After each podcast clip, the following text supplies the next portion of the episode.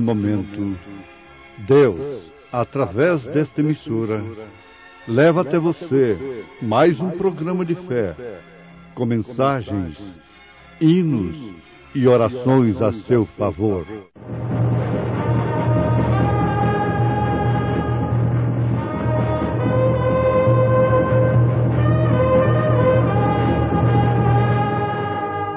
Fé para vencer.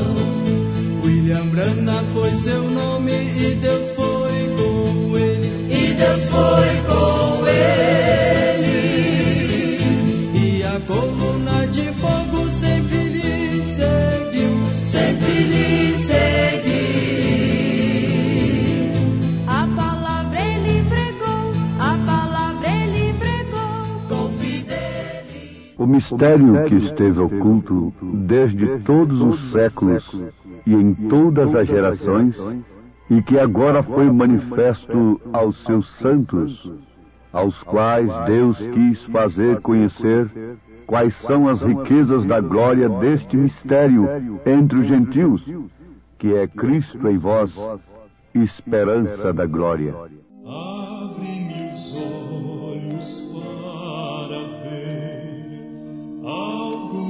Bem que tens pra mim. Põe-me nas mãos aquele poder que me desate,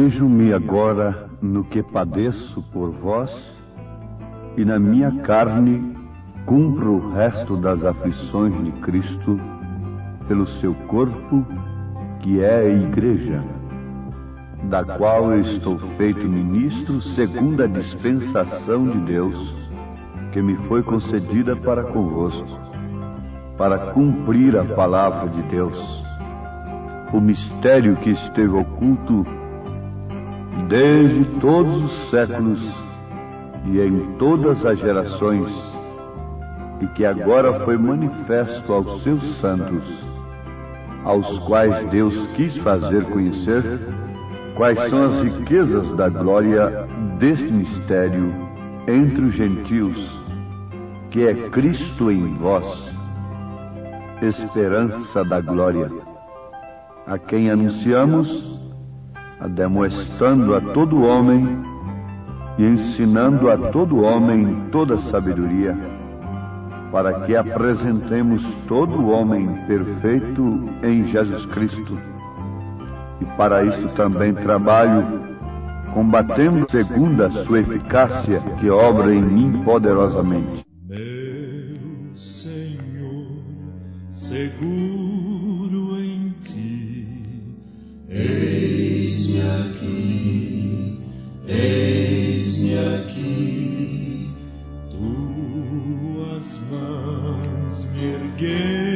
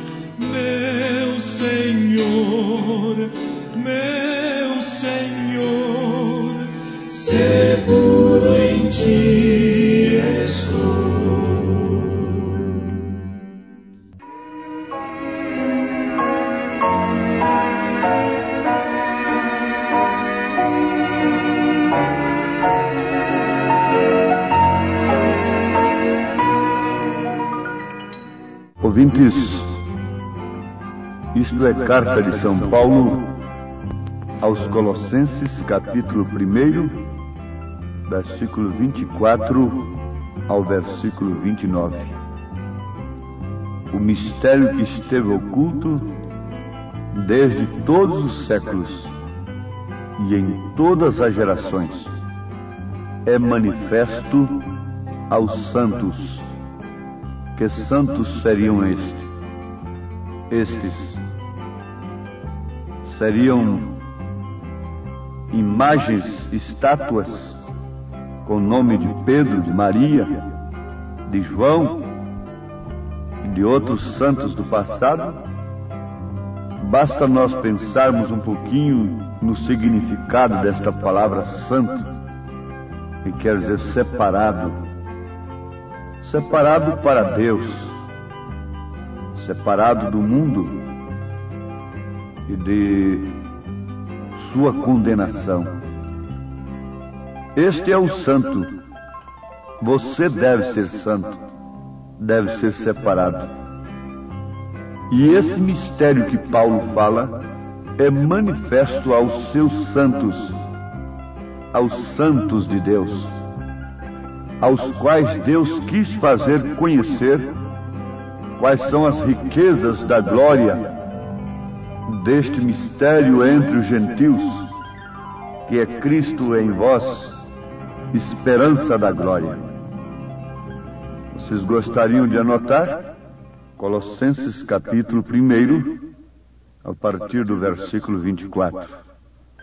Encontramos que esse mistério tremendo é manifestado aos santos de Deus. Somos santificados pelo sangue de Jesus Cristo. Assunto que deve interessar a todos de uma maneira prioritária, como temos dito, o homem deve encarar este assunto. A sua salvação. O reino de Deus e sua justiça, nós não ocupamos o vosso precioso tempo para vos fazer conhecer coisas que apenas venham cauterizar uma consciência que pede por religião, que clama por Deus. Não. Paulo disse que o seu combate era segundo a eficácia, eficácia do poder de Deus, que obrava nele poderosamente. Nenhum homem deveria pregar o Evangelho antes de ter uma experiência como a de Paulo, como a de Moisés, e como a dos demais homens que foram e que são chamados por Deus. A igreja precisa conhecer a sua posição, saber o que ela é, para que assim então venha o arrebatamento, o rapto que ela, como noiva de Cristo, aguarda com ansiedade, com expectativa. Antes de tudo, cada membro deste corpo, que é a Igreja de Jesus Cristo, deve ter convicção, certeza absoluta por revelação do Espírito Santo, que os seus pecados estão todos no mar do esquecimento, apagados pelo sangue de Jesus Cristo. Então devemos lembrar que no Velho Testamento o pecador levava o cordeiro e punha sua mão sobre aquele cordeiro enquanto o sacerdote o sangrava. E ele sentia a morte daquele cordeiro no seu lugar. Mas ele saía dali pronto para pecar novamente, com o mesmo desejo, o que não acontece com o Novo Testamento, o que não acontece com o crente que chega a Deus pelo sacrifício de Jesus.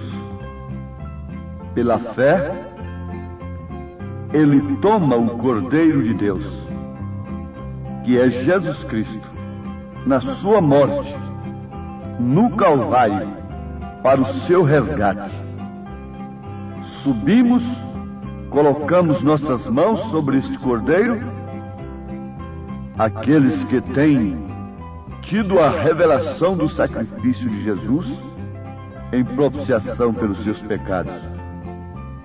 Então, nós vemos pela fé ele com as suas feridas sangrando, com as costas laceradas e os cruéis espinhos rasgando sua fronte. Sentimos sua dor e ouvimos o seu clamor. Deus meu, Deus meu, por que me desamparaste?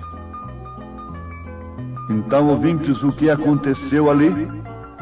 A vida que deixava aquela célula quebrada que retinha o sangue, voltava e volta sobre o pecador arrependido. Então ele não volta mais dali, desta experiência de salvação, com desejo de pecar, mas possuindo uma aversão pelo pecado pelas concupiscências da carne. Devemos olhar para nós e vermos o que é a nossa vida. Simplesmente uma pequena célula que veio de nosso Pai. A fêmea não tem a hemoglobina. Ela produz o óvulo. Ela é incubadora, a mulher. Porém, o homem, o sangue vem do homem, do macho, não é? É por isso que a mulher toma o nome do homem. A criança recebe o nome dele. A mãe é a incubadora da criança. Ela dá a luz. Vale a pena termos este conhecimento, não? Foi isto que aconteceu para a nossa redenção o Espírito desceu sobre Maria e ela deu à luz um filho e o chamou Jesus. É isto que aconteceu. O grande Criador desceu e tornou-se um sacrifício para nosso pecado. Seu sangue era o sangue de Deus, não o sangue de uma segunda pessoa. Atos dos Apóstolos, capítulo 20, versículo 28, nos afirma que fomos comprados com o próprio sangue de Deus. Foi isto exatamente o que aconteceu. O sangue de Deus foi derramado e o Espírito Santo deixou enquanto morria em agonia. Depois a mesma vida. Espírito voltou para habitar no pecador arrependido e libertou totalmente. Este pecador não volta ano após ano, sacrifício após sacrifício, porque não há necessidade.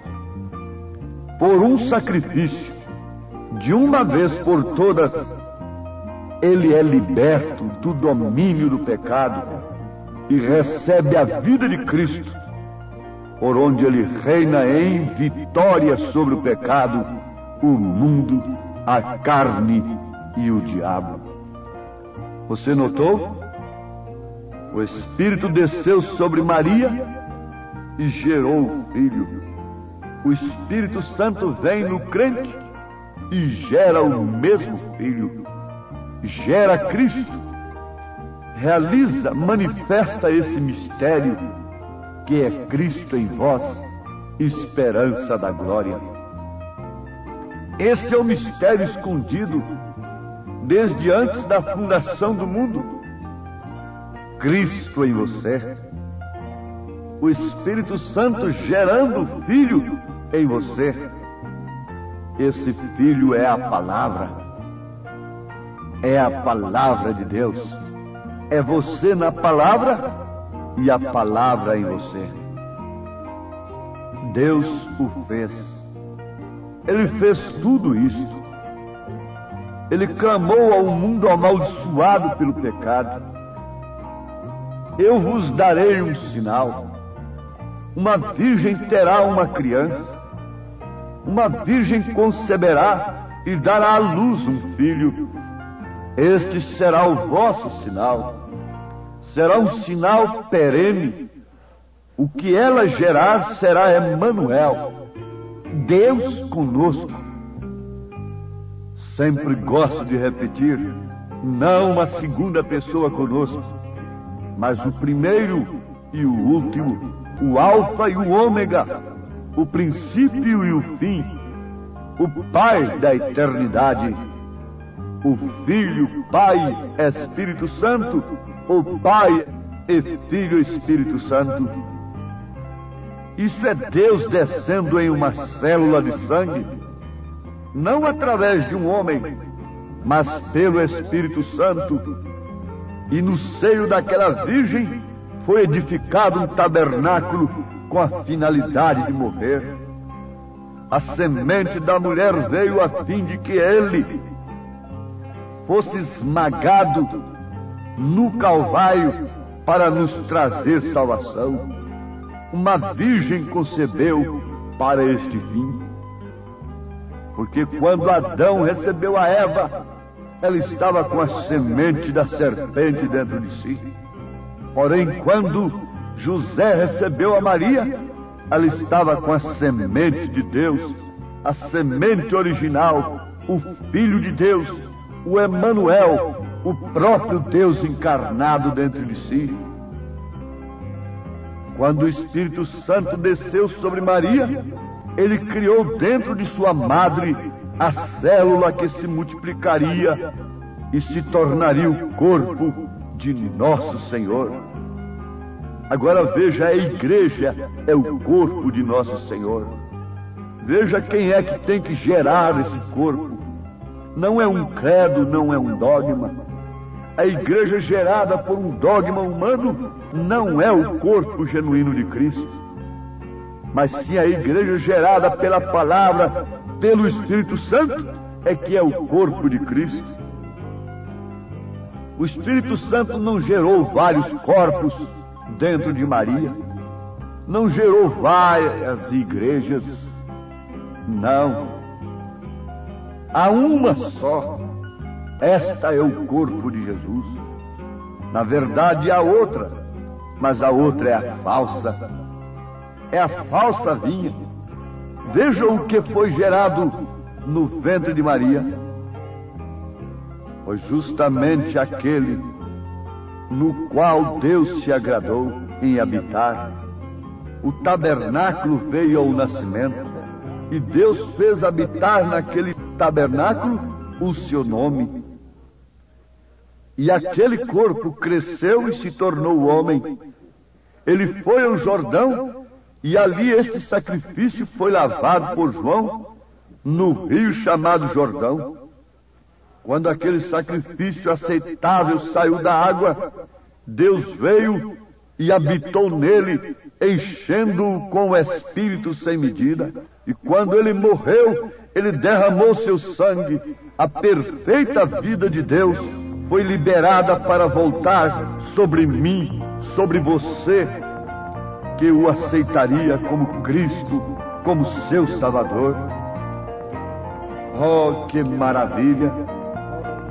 Veja só, meu ouvinte, meu irmão amado, o que é um crente? O que é um filho de Deus? De que forma é gerado o corpo de Cristo? É pelo Espírito Santo, não por interpretações humanas. O Espírito Santo foi quem gerou a Jesus no ventre de Maria, não foi nenhum homem da terra. E somente o Espírito Santo pode gerar o verdadeiro corpo de Cristo, o que vale dizer a verdadeira igreja. Ela não é gerada por interpretações humanas. Ela é gerada, ela é formada pelo próprio Espírito Santo, que testifica dentro dela de sua redenção, de seu resgate, de sua possessão de sua segurança, de sua confiança na glória eterna. Esse mistério foi compreendido por Paulo através de uma grande escola que ele cursou durante o seu período de preparação para pregar o Evangelho? Não. O Espírito Santo lhe deu esse conhecimento independente de qualquer homem, de qualquer Gamaliel. E ele disse que não recebeu este conhecimento de homem algum. Ele disse que recebeu do Senhor e que não consultou nem a carne nem o sangue. O mesmo acontece com todos os verdadeiros enviados de Deus e com a verdadeira igreja do Senhor. Se eu tenho que receber algo que é correto e verdadeiro, isso só pode vir do Espírito Santo. Isso não pode vir de outra fonte. E como sempre tenho afirmado, eu aguardo os resultados, os frutos, porque eu devo receber somente o que vem de Deus, e isto é confirmado com os resultados. Veja o resultado da vida que você tem levado. Veja os frutos de sua vida. E medite enquanto pode, enquanto há tempo de se arrepender e de se aproximar do Calvário pela fé, em nome de Jesus Cristo. Deus nos abençoe. Deus nos ajude a compreender o que é ser cristão, o que é ser um filho de Deus o que é ser salvo, o que é ser batizado com o Espírito Santo, o que é ter vida eterna. Em nome de Jesus. Amém.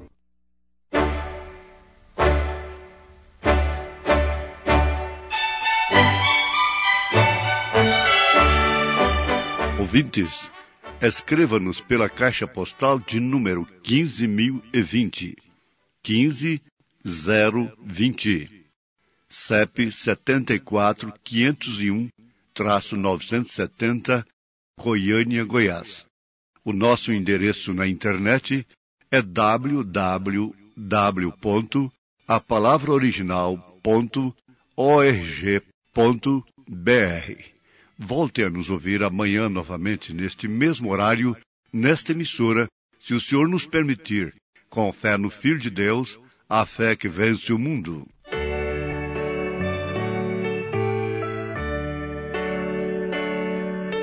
Longe do Senhor andava no caminho de horror. Por Jesus não perguntava,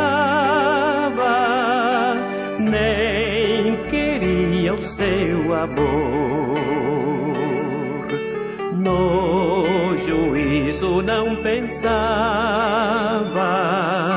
nem na minha perdição, nem minha alma desejava a eterna salvação.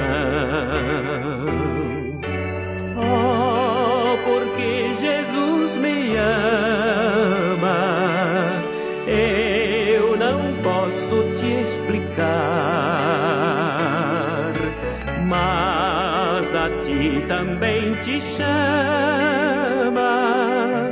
pois deseja te salvar.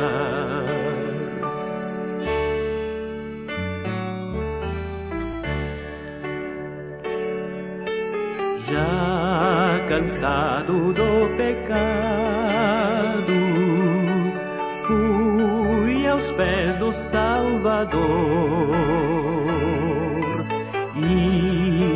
ali caiu meu fardo de tristezas e de dor. Como é maravilhoso pertencer a meu Jesus, ter a graça, o repouso ficar ao pé da cruz. Oh, porque Jesus me ama, eu não posso te explicar, mas a ti também te chama, pois deseja te salvar.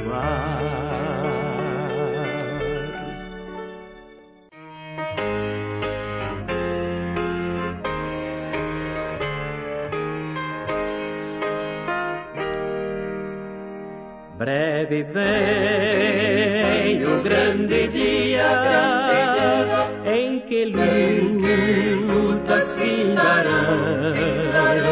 Todos males agonias deste mundo cessarão. Cessará no céu o pranto,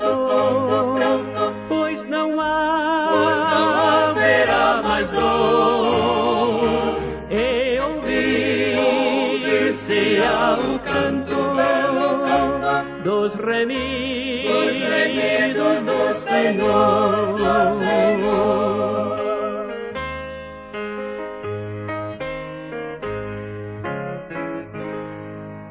Oh, que gozo estar com Cristo, escutando a sua voz. Eu almejo hoje isto e segui-lo sempre após. Cessará no céu o pranto, pois não haverá mais dor. E ouvir-se ao canto dos remidos